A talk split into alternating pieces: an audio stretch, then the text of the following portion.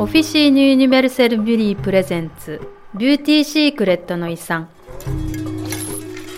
古代ローマあるいは1930年代アメリカではどんな化粧法が流行だったかご存知ですか？東洋のハマムにまつわる神秘とは？ナポレオン3世の第二帝政時代どんなスキンケアが行われていたのでしょうか？コンスタンチノープルから江戸時代の日本インドのラジャスタンで行われていた美容習慣は時を超えて受け継がれ現代の美容法の由来となっています。世界各地のさまざまな歴史のプリズムが織りなす美と美容習慣にまつわる創作物語をご紹介いたします。